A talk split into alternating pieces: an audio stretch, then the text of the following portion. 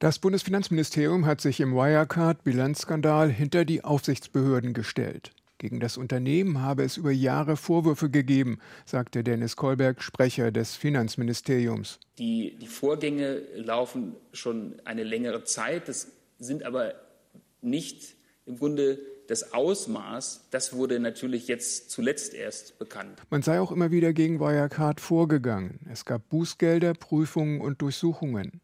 Doch das Ausmaß des Betrugs wurde offensichtlich weder von den Aufsichtsbehörden noch vom Ministerium erkannt. Es wurden verschiedene Maßnahmen ergriffen, um gegen diese äh, äh, Vorwürfe oder die Punkte, die im Raum standen, vorzugehen. Und nochmal, gleichzeitig äh, lagen von den Wirtschaftsprüfern äh, immer wieder äh, Bescheinigungen vor, dass äh, in der Wirecard AG die Abschlüsse in Ordnung sind.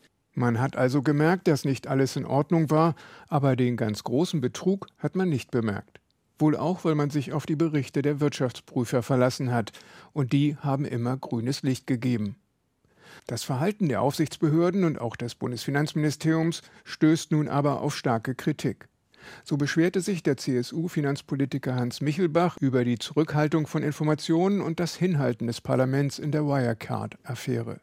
Auch der linken Abgeordnete Fabio De Masi bemängelt die Informationspolitik der Regierung. Die Bundesregierung hat sich ja gleichzeitig für diesen Konzern engagiert. Und sie sagt uns aber, dass sie in demselben Zeitraum sehr kritisch hingeguckt hätte. Das passt nicht zusammen und deswegen muss jetzt geklärt werden, was da wirklich abgelaufen ist.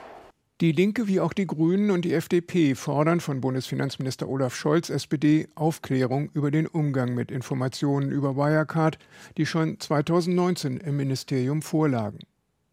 Inzwischen zeichnet sich für die nächste Woche eine Sondersitzung des Bundestagsfinanzausschusses ab. Zu stark ist das Informationsbedürfnis der Abgeordneten. Am Montag soll das genaue Datum festgelegt werden. Auch die Grünen verlangen Auskunft vom Bundesfinanzminister. Der Abgeordnete Daniel Bayers sagte im Deutschlandfunk, also ich würde gerne vom Finanzminister wissen, warum er eigentlich bislang eine Diskussion im Bundestag aus dem Weg gegangen ist. Wir hatten ja eine aktuelle Stunde dazu. Äh, wir haben viele Fragen im Finanzausschuss. Ich habe auch Briefe an ihn geschrieben. Da gab es dann immer nur von den Staatssekretären Antwort besser als nichts. Aber ich habe das Gefühl, dass er der Diskussion ein Stück weit aus dem Weg geht. Unterdessen hat sich einer der beschuldigten Wirecard-Manager den Justizbehörden gestellt. Der jetzt in München inhaftierte Mann war Chef der Wirecard-Tochter Card Systems Middle East. Er räumte nach Angaben seines Anwalts im Verhör der Staatsanwaltschaft seine Tatbeteiligung ein.